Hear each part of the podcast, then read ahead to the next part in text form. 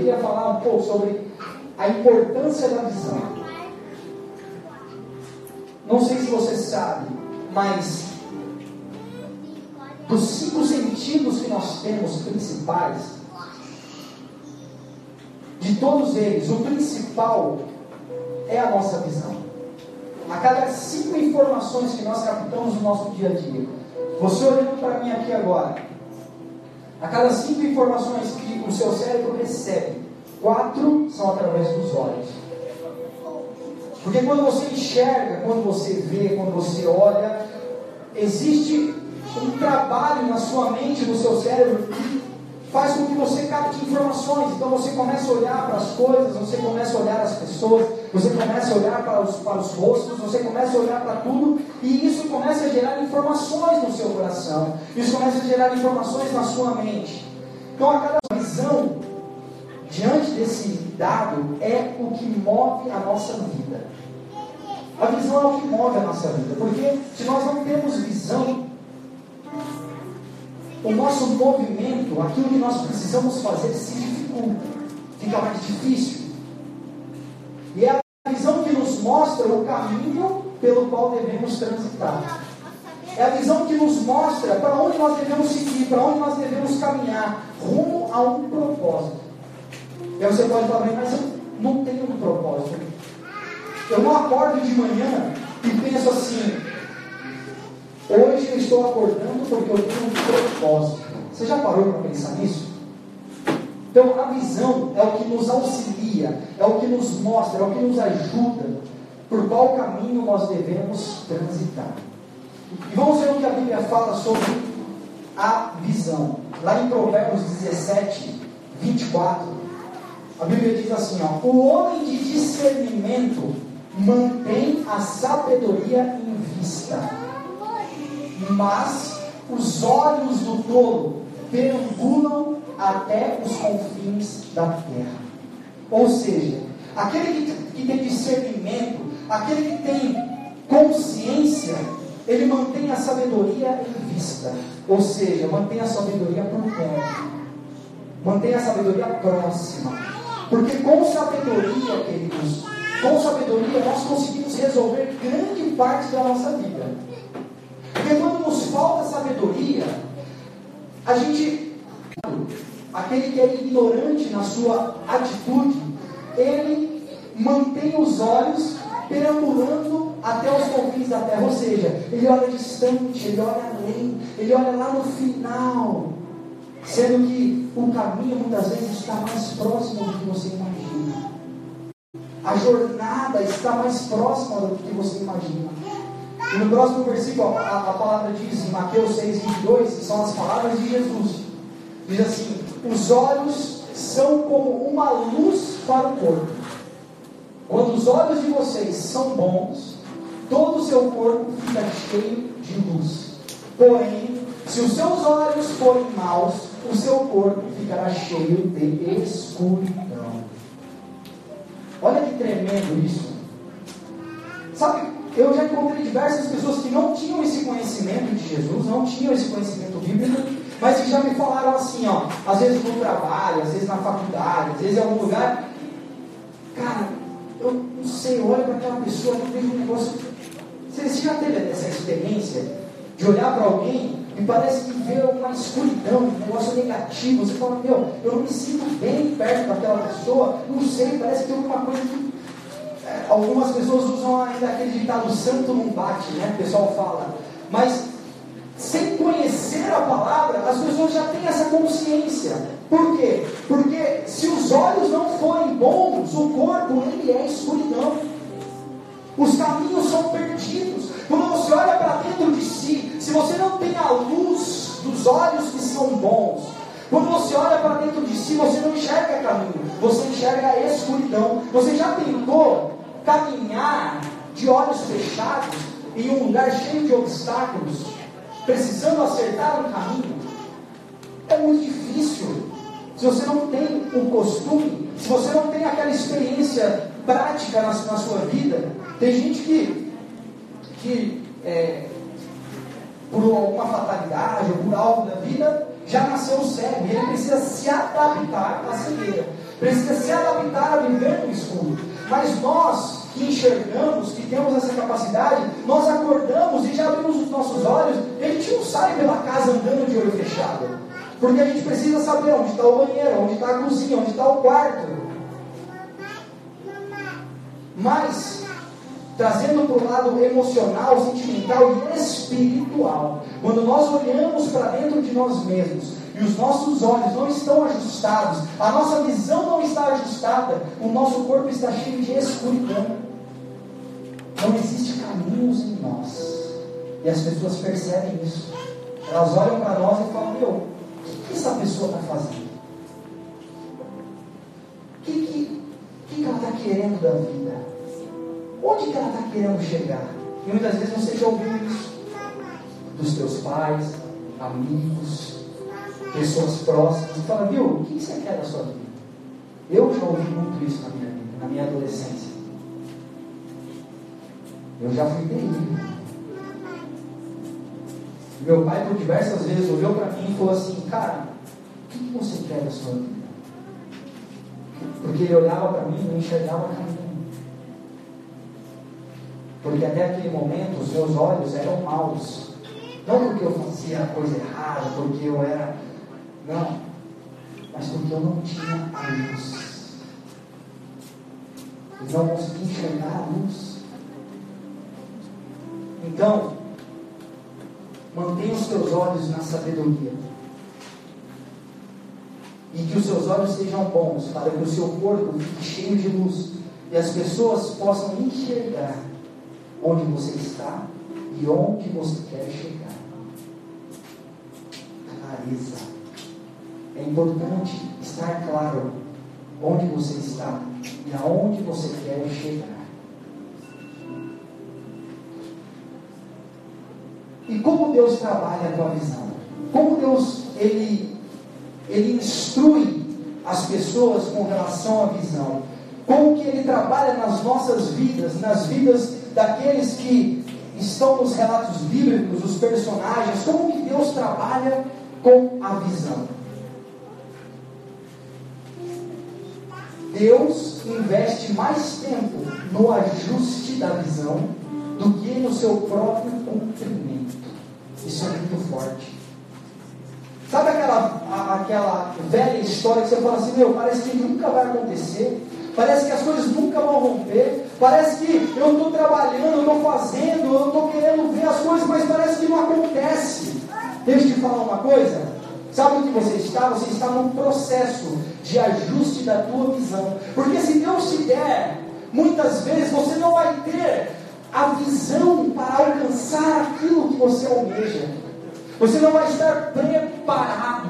Você não vai estar pronto para receber aquilo que Ele tem. Então, Deus investe muito mais tempo, e nós vamos ver isso em algumas histórias. Deus investe muito mais tempo em ajustar a tua visão, ajustar a tua vida, deixar você o mais preparado possível para depois cumprir aquilo que você tem e Ele tem em comum, como vontade para fazer na tua vida. É um ajuste. E muitas vezes isso demora. Nós vamos ver na Bíblia que existem pessoas que esperaram 40 anos para ter o total ajuste da visão, para depois chegar naquilo que Deus queria. Ah, pastor, mas quanto tempo que vai demorar na minha vida? Aí você precisa ter um íntimo, um tete a tete com o papai. E se ele te revelar a mim, mas se não, temos que esperar. Não tem como dizer, não, olhando para você, eu acho que vai ser uns seis anos e oito meses. Não tem como. É só ele que pode fazer e falar. E muitas vezes é fora da nossa compreensão. Mas nós não precisamos entender nada. Precisamos somente nos entregar ajuste da vida. E pode ter certeza que no final tem algo muito lindo te esperando. Olha só, eu vou falar de alguns homens que tiveram que esperar um bom tempo para que se cumprissem algumas coisas nas suas vidas. Davi, o rei Davi, o famoso rei Davi de Israel, ele teve que esperar aproximadamente 18 anos até possuir o trono. Do momento que ele foi anunciado rei, do momento que ele foi ungido rei, até o momento que ele se assentou no trono, foram mais ou menos 18 anos de espera. Nesses 18 anos ele enfrentou muitas coisas. A primeira coisa que ele enfrentou é o preconceito da família, porque ele era o menor da sua casa. Ele tinha irmãos mais velhos, guerreiros, acostumados com armas, acostumados com batalha, e ele era um pastorzinho de ovelha. Ele era, o máximo que ele tinha era um cajado. Nunca tinha empunhado uma espada. Nunca sentiu o peso de um escudo. Davi era um pastorzinho de ovelhas. E ele sofria um preconceito por parte da família por não entender que ele era o escolhido. Mas ele mesmo não entendia. Ele precisou passar por ajustes na sua visão. Porque, deixa eu te falar algo aqui nessa noite. Não importa o que pensem de você. Não importa o que a tua família fala, não importa o que os teus amigos falem, não importa aquele que está do teu lado, aquele que está longe, aquele que está. Não importa. Porque a família de Davi falava que ele não era o escolhido. E Deus não estava se importando com eles falavam. Ele queria saber o que Davi sabia sobre ele mesmo. Porque quando Deus faz um ajuste na visão, Ele não se preocupa em ajustar a visão das outras pessoas para que te vejam. Ele se preocupa em ajustar a tua visão para que você se veja naquilo que Ele quer para a tua vida. Muitas vezes a gente perde tanto tempo preocupado com como os outros estão me enxergando. Querido, nessa noite Deus quer te mostrar como você deve enxergar você mesmo. Então, o preconceito da família, nem mesmo os pais acreditavam. Não sei, é loucura, esse menino não tem jeito. Mas foram 18 anos para ajustar a visão dele, não a visão dos outros. Porque talvez até o momento que ele fosse sentado no trono, dos pais e da família não acreditavam. Mas ele sabia quem ele era e o que ele estava fazendo. A segunda coisa que ele enfrentou foram leões e ursos. E eu quero ler essa passagem com vocês, você não precisa abrir, eu nem pus ali no projetor, mas lá em 1 Samuel diz assim, ó. Quando, só para você entender o contexto, quando Davi foi para enfrentar o, o gigante, existia um gigante no vale que estava afrontando o povo de Davi. Esse gigante era muito poderoso, muito forte, não tinha nenhum homem da, da tribo de Davi ali, do povo de Davi, corajoso o suficiente para enfrentar o homem. E Davi caiu ali de gaiato, ele foi levar marmita para os irmãos, foi levar comida.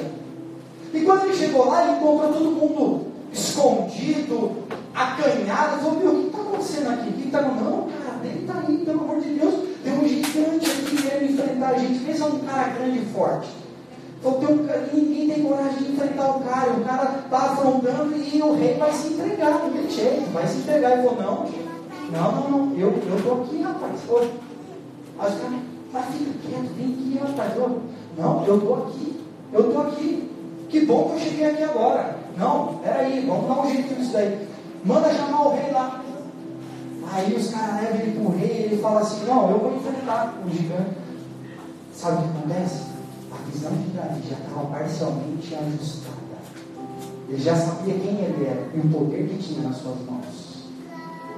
Muitas vezes o que nos falta é saber quem nós somos e o poder que temos em nossas mãos.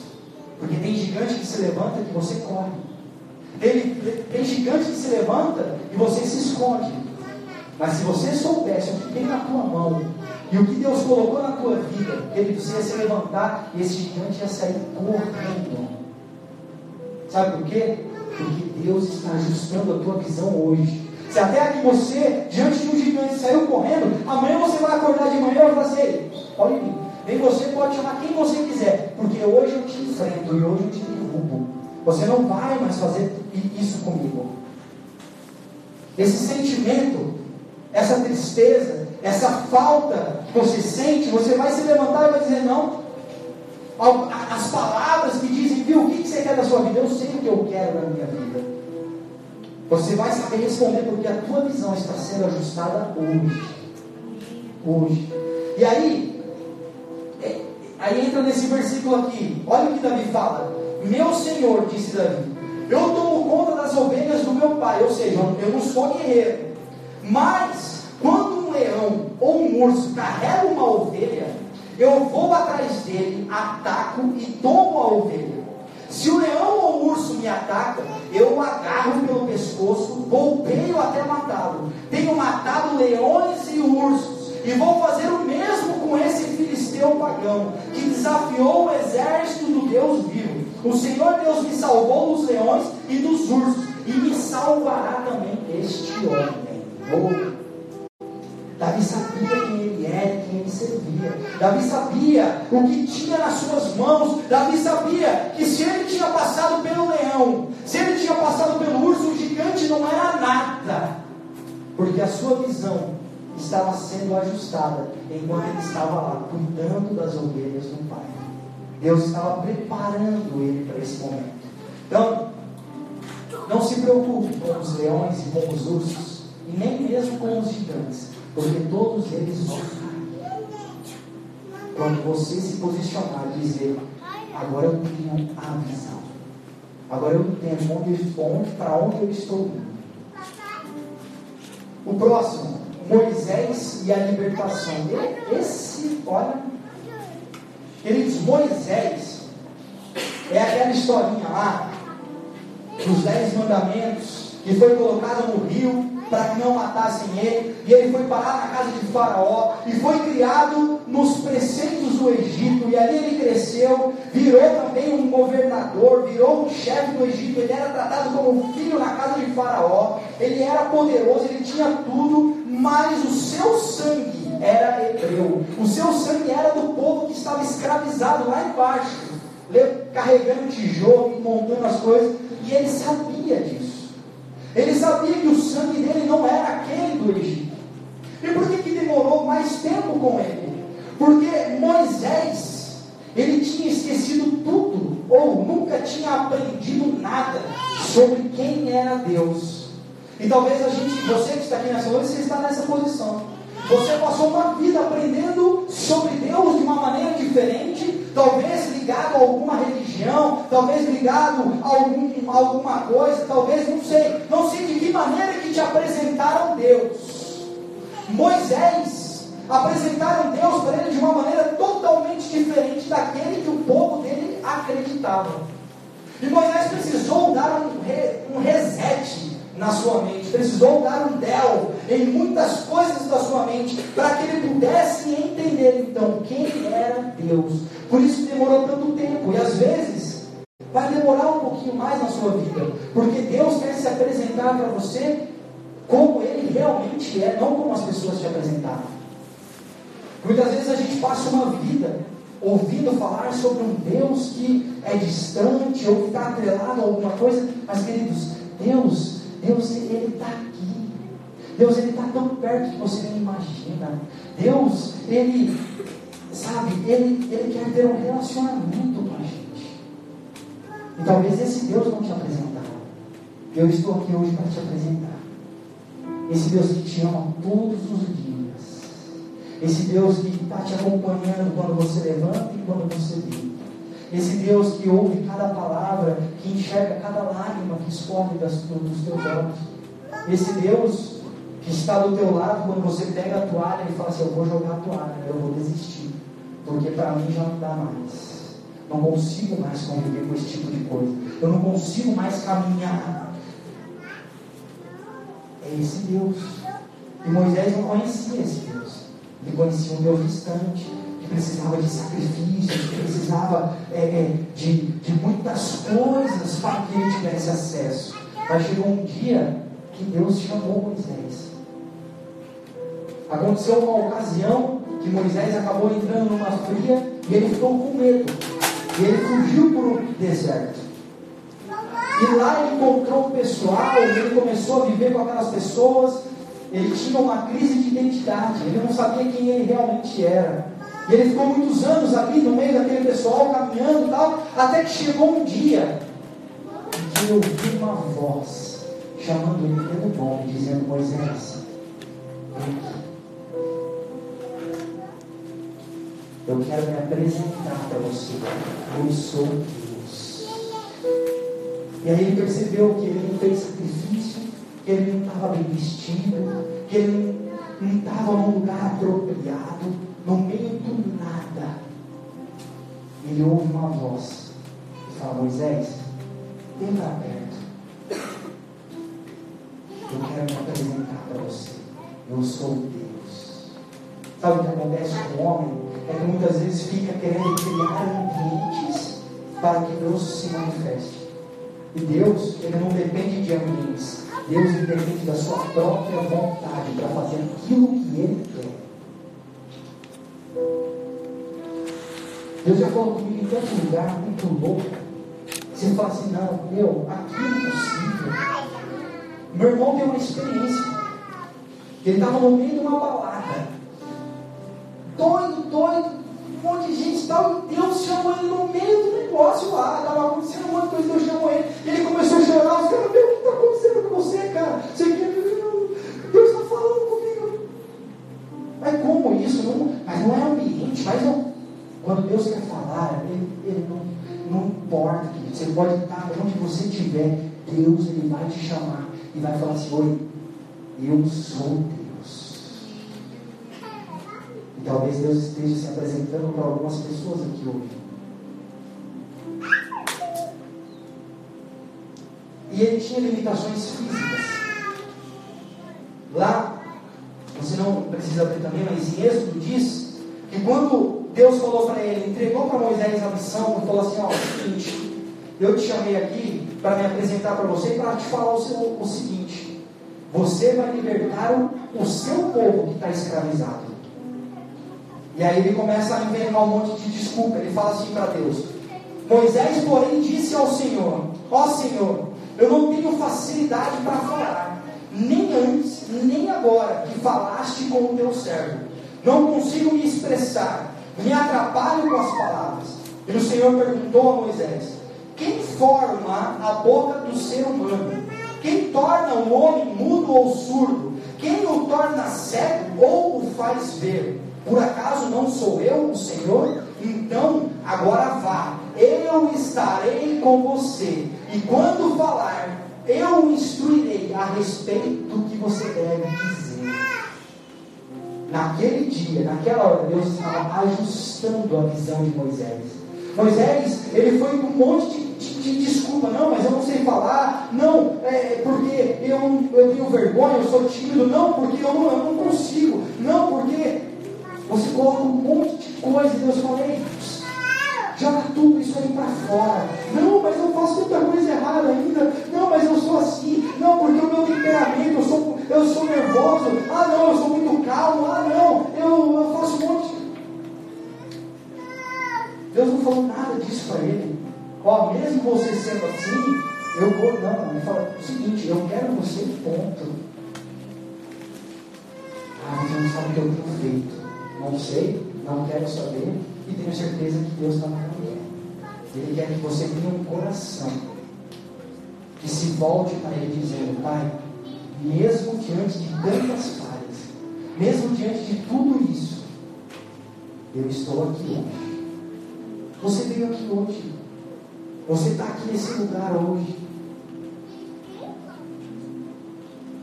Próximo. Abraão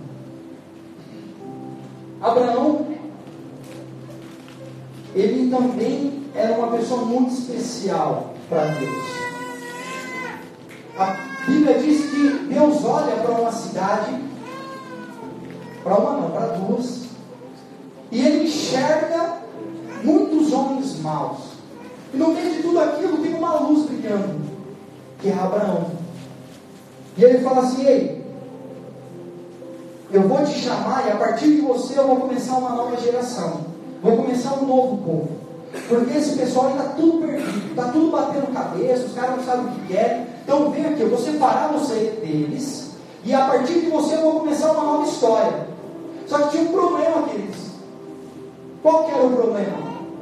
Abraão era casado com uma mulher que era estéril, que não podia ter filho. E quando, Abraão, e quando Deus chama Abraão fala assim, eu te darei uma descendência. Aí ele fala assim, não, olha só. Mas antes de chegar nessa parte, ele passou por falta de alimento, que Deus separou ele, levou ele para um deserto, e lá ele teve fome, não tinha o que comer. Deus muitas vezes, sabe o que ele vai fazer você? Tirar, te tirar da zona de conforto. Ele vai te mover, ele vai te movimentar, ele vai te levar para lugares que muitas vezes você não quer. Você fala, não, mas não, isso aqui não é, não é mim, não é o ideal. Calma, ele vai falar, calma, calma que eu estou trabalhando, eu estou ajustando a sua visão. Não é o ideal agora, mas amanhã você vai entender o que está acontecendo. E Abraão só obedece, ele fala, tudo bem, então vamos, então vamos tocar o barco. E aí diante da, das impossibilidades. Deus chama ele e fala assim: Abraão, eu vou te dar uma descendência. Ele fala: Deus, o Senhor mais do que eu sabe que isso é impossível. Eu tenho uma mulher estéril, eu tenho uma mulher que não pode me dar filhos. Como que eu poderia ter uma descendência? E aí então, diante da impossibilidade, do negativismo, olha o que Abraão diz para Deus aqui em Gênesis não me deste nenhum descendente próprio, e por isso um dos meus servos será o meu herdeiro. E o Senhor disse para Abraão: Não, não será esse o seu herdeiro, você terá um próprio filho, e esse será o seu herdeiro. E em seguida levou Abraão para fora de onde ele estava, para fora da sua tenda, e disse: Olhe para o céu e conte as estrelas, se for capaz este é o número de descendentes que você terá. Deus precisava levar Abraão a ter uma nova visão. Porque dentro da tenda, dentro da sua casa, ele só olhava uma mulher estéril e um servo. E ele falava assim: Bom, essa mulher não pode me dar filho. Então, quem vai ficar com tudo é esse cara aqui. E ponto, está resolvido o problema.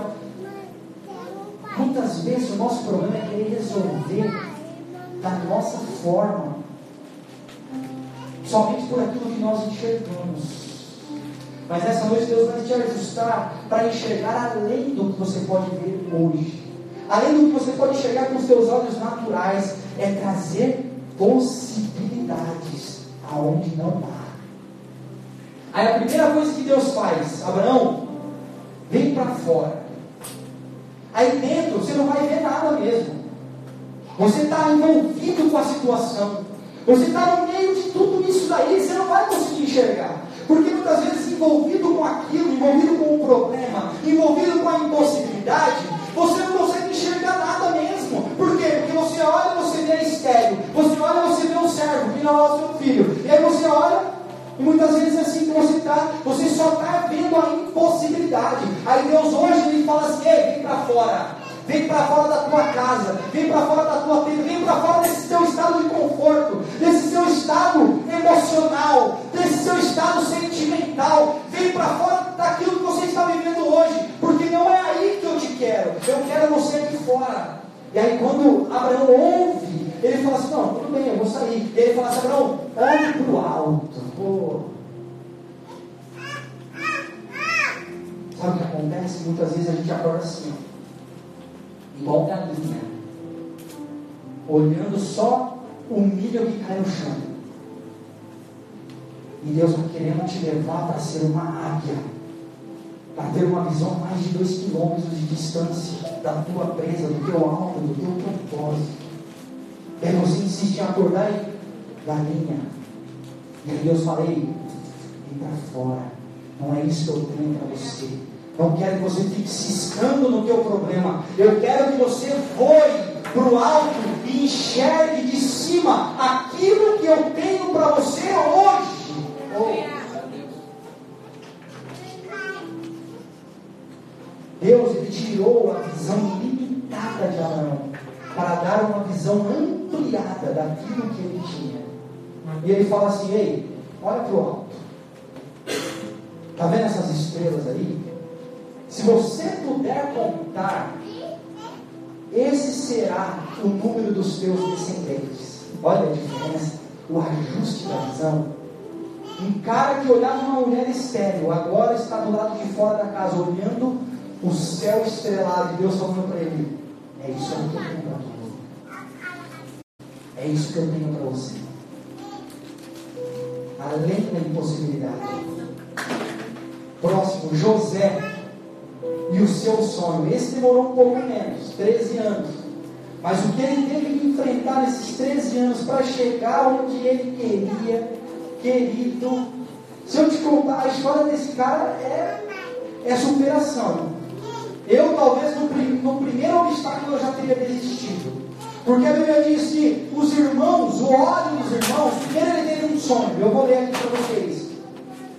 José, lá em Gênesis, diz assim: ou ele acordou, ele era mais novinho também, e o pai gostava dele. Sabe aquele filho predileto?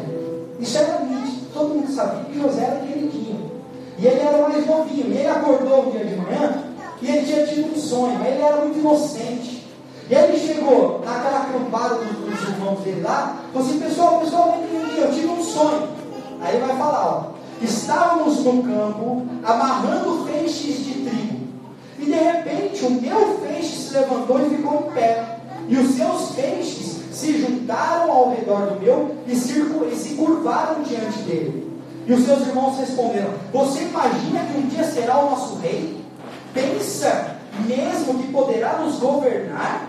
E o odiaram ainda mais por causa dos seus sonhos e da maneira como ele os contava. José não era um cara arrogante, ele não era um cara prepotente, ele era um cara inocente demais e compartilhava o sonho com pessoa errada. E muitas vezes é isso que a gente faz. Deus dá sonhos incríveis e fantásticos para a gente. E a gente vai e conta justo para quem não deveria. E aí sabe o que acontece? Te enterra. E aí eu te pergunto: quantos sonhos você tem enterrado? Quantas coisas que a tua mente vislumbrou, que você um dia falou assim, meu, isso aqui vai ser demais, nossa, como. Aí vem alguém e apaga aquela chama, aquela coisa que você queimava. José, ele era um cara fantástico. E era um cara que tinha tudo para ser usado por Deus. Mas ele compartilhou com a pessoa errada. E aí sabe o que os irmãos fizeram? Por causa do ódio, o jogaram no poço e falaram para o pai que tinham matado ele, que ele tinha, é, é, que ele tinha sido atacado e ele, e ele tinha sido morto. E aí levaram só a roupa de José, toda ensanguentada, e enganaram o pai. E o pai ficou triste, o pai ficou desamparado, mas aceitou a situação. É, morreu, morreu. Mas jogaram ele num, buraco.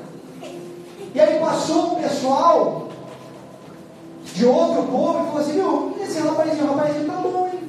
Rapazinho tá bem nutrido, bonito. O que vocês querem fazer? Ah, vende esse menino aí.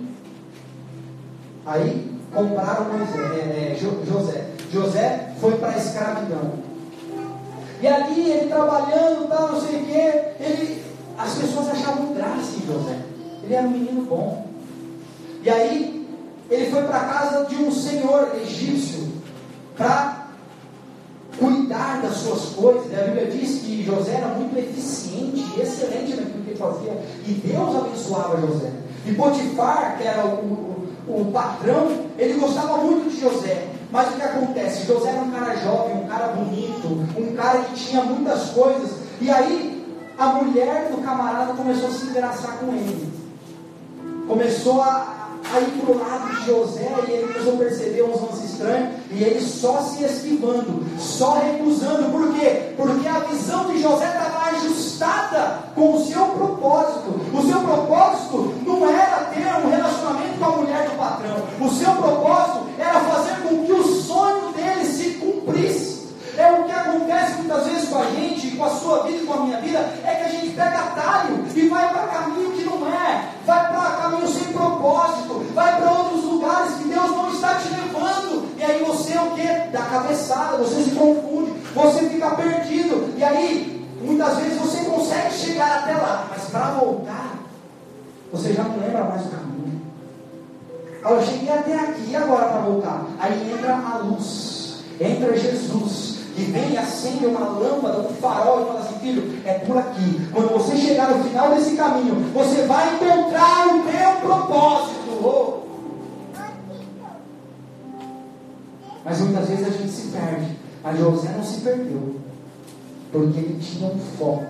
propósito, que era o cumprimento do sonho. Então ele venceu o ódio dos irmãos, a escravidão e a tentação durante esses 13 anos para chegar a ser um governador do, do Egito. E lá na frente, quando o seu povo passou por falta de alimento, eles tiveram que buscar alimento no Egito. Quem estava lá? José, governando aquele povo e podendo dar o alimento para aqueles irmãos que o odiaram e o venderam como escravo. Todos esses homens que eu estou falando chegaram no seu objetivo, chegaram no cumprimento do propósito. E o último deles, já estamos caminhando para o final, é Jesus. Jesus e a cruz. Sabe o que acontece? Que muitas vezes Jesus ele só nos é apresentado como o Salvador, aquele que ressuscitou e aquele que tem a salvação para todos nós. Mas muitas vezes nós, como líderes, falhamos em apresentar Jesus também como homem. E a Bíblia diz que não foi achado nele nenhuma falha. Não como Deus, mas como homem. Mas não pense você que Jesus não passou por angústia, tristeza e solidão. Porque ele passou por tudo isso. Meu Deus, pastor, o que você está falando? Você está falando isso de Jesus. Que Jesus teve tristeza. Jesus ficou angustiado, ficou. Jesus teve só se sentiu sozinho. E eu vou mostrar para vocês. Lá em Mateus, diz que, levando consigo, um pouco antes da sua prisão e do seu caminhar, talvez você tenha assistido né, a Paixão de Cristo e tal, é, levando ele consigo, Pedro e mais dois discípulos, começou a entristecer-se e angustiar-se, dizendo: A minha alma está profundamente numa tristeza mortal. Fiquem aqui e vigiem comigo. Queridos, Jesus, ele sentiu uma tristeza mortal, uma angústia profunda. E aí lá em Lucas diz assim, ó, o mesmo trecho, mas de um outro ponto de vista. Ele se afastou deles a uma pequena distância ajoelhou-se e começou a orar. Olha a oração de Jesus: Pai, se queres, afasta de mim este cálice. Contudo, não seja feita a minha vontade, mas a tua. E então apareceu um anjo do céu que o fortalecia. Jesus precisou de um anjo do céu para o fortalecer. Se Jesus, sendo 100% homem e 100% Deus, precisou que um anjo viesse para o fortalecer. Quem é você para não ficar triste, angustiado, ou muitas vezes se sentir sozinho?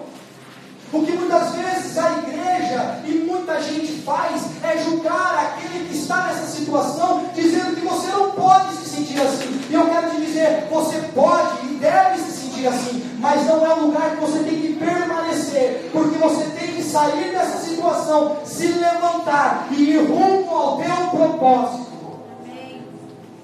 Mas vai ter dias que você vai levantar pela manhã e vai falar: hoje eu estou triste.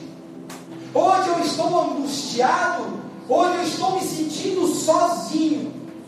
E quando chegar nesse dia, pode ter certeza que Deus enviará o seu consolador para te abraçar e te dizer: Ei, eu estou aqui. Eu estou no barco. Vamos junto. Não fica aí não. Este não é lugar para ninguém. Não é lugar para ninguém permanecer. Você está se sentindo assim, mas eu estou aqui. Aleluia. E Jesus ele fala, eu já passei por isso. Eu já me senti assim. Aleluia. E olha o que diz o último versículo: estando angustiado, ele orou ainda mais intensamente, e o seu suor era como gotas de sangue que caíam no chão. A angústia de Jesus era tão profunda que ele suou gotas de sangue. De tal era a profundidade da sua tristeza de saber que o momento da cruz estava chegando.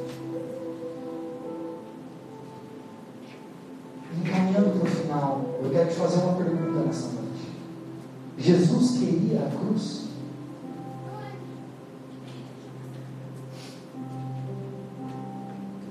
Jesus não queria a cruz. Porque no Getsemane, ajoelhado, a sua última oração foi: Pai, se queres, passe de mim esse cálice.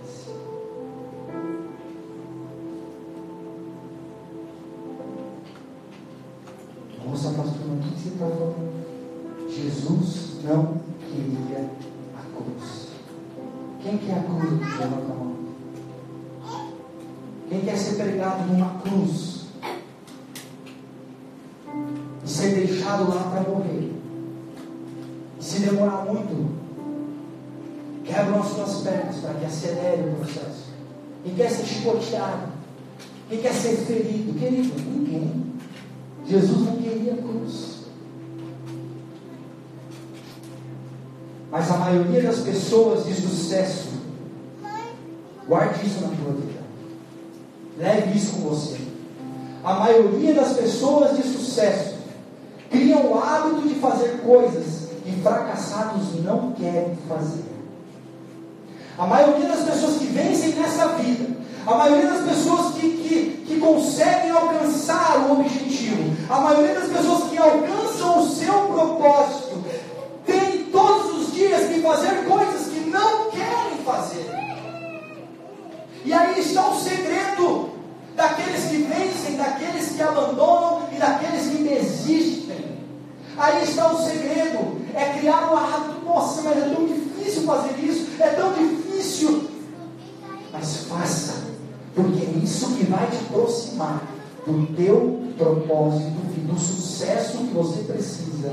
Jesus não queria a cruz, mas se ele não fosse, o seu propósito não seria cumprido e nós não estaríamos aqui hoje.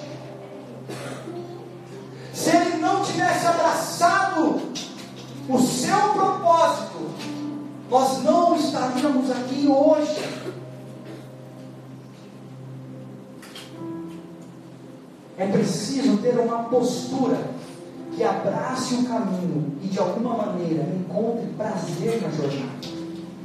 É preciso ter uma postura ao acordar de manhã dizendo: não, não é a minha vontade perfeita. Eu não gostaria de estar fazendo isso, mas eu vou abraçar esse caminho e vou de alguma maneira encontrar prazer nessa jornada, porque eu sei que isso está me levando para um propósito. Aleluia. O ajuste da visão.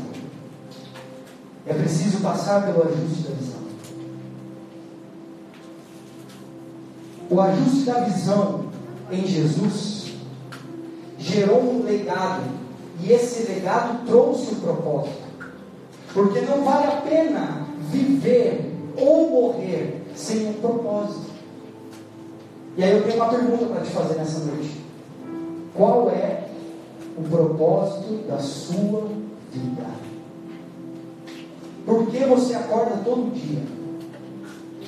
Você está indo para onde? Para chegar em que lugar? Tem pessoas do seu lado precisando saber para onde você está indo. Tem pessoas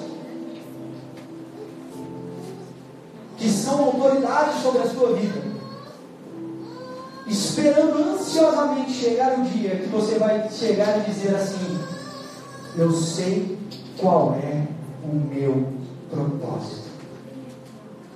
Querida, essa pergunta é confrontadora. Essa pergunta ela é, é difícil. Essa pergunta ela me incomoda. Sabe por quê? Porque a maioria das pessoas acordam de manhã sem saber para onde está indo. Acordam de manhã sem saber qual é o propósito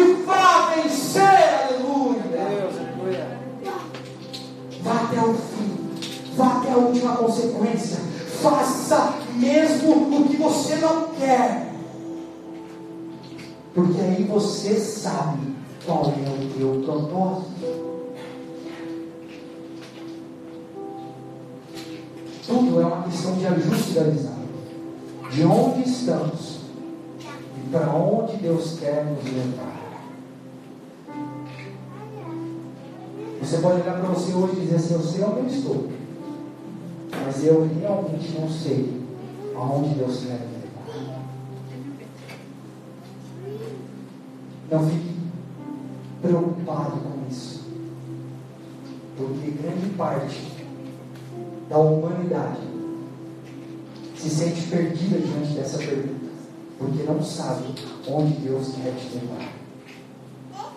Mas nessa noite, existe uma pequena luz dessa e direcionando um caminho. Existem algumas pessoas que começaram a encontrar. Eu tenho conversado com algumas pessoas durante a semana, até mesmo depois do culto, e algumas pessoas têm compartilhado comigo dizendo assim: Ei, eu estou encontrando o meu propósito. Queridos, esse lugar aqui não é místico. Esse lugar aqui não é para. Eu já falei isso, não é para te dar uma religião, não é para te apresentar às vezes coisas que você não conhece, não é para te trazer fórmulas mágicas para alcançar algumas coisas, não. Esse lugar aqui é um lugar para que abra os teus olhos e, para que você enxergue coisas que ainda você não vê. E isso não depende de mim, não depende da música, não depende de nada. Depende de você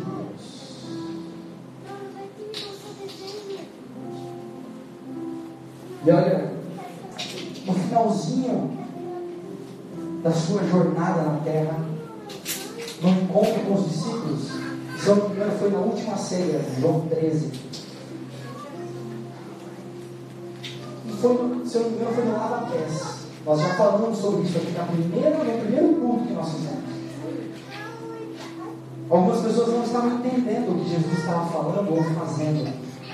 E nessa noite é uma resposta para a tua vida. Respondeu Jesus: Você não compreende agora o que eu estou lhe fazendo. Mais tarde, porém, entenderá. Talvez você saia daqui sem saber, sem conseguir compreender. Não, eu entendi a visão, preciso de um ajuste, não, eu preciso de um propósito. Porque o propósito está ligado à visão, porque sem a visão eu não chego no propósito. Aí você sai daqui meio, talvez, embaralhado na tua mente. Mas Jesus está te dizendo hoje, ei, você pode não estar compreendendo o que eu estou fazendo com você agora, mas mais tarde, porém, você vai entender. Você vai entender. Você vai entender tudo. Você vai entender tudo. Aleluia. Eu queria que você ficasse em pé nessa noite.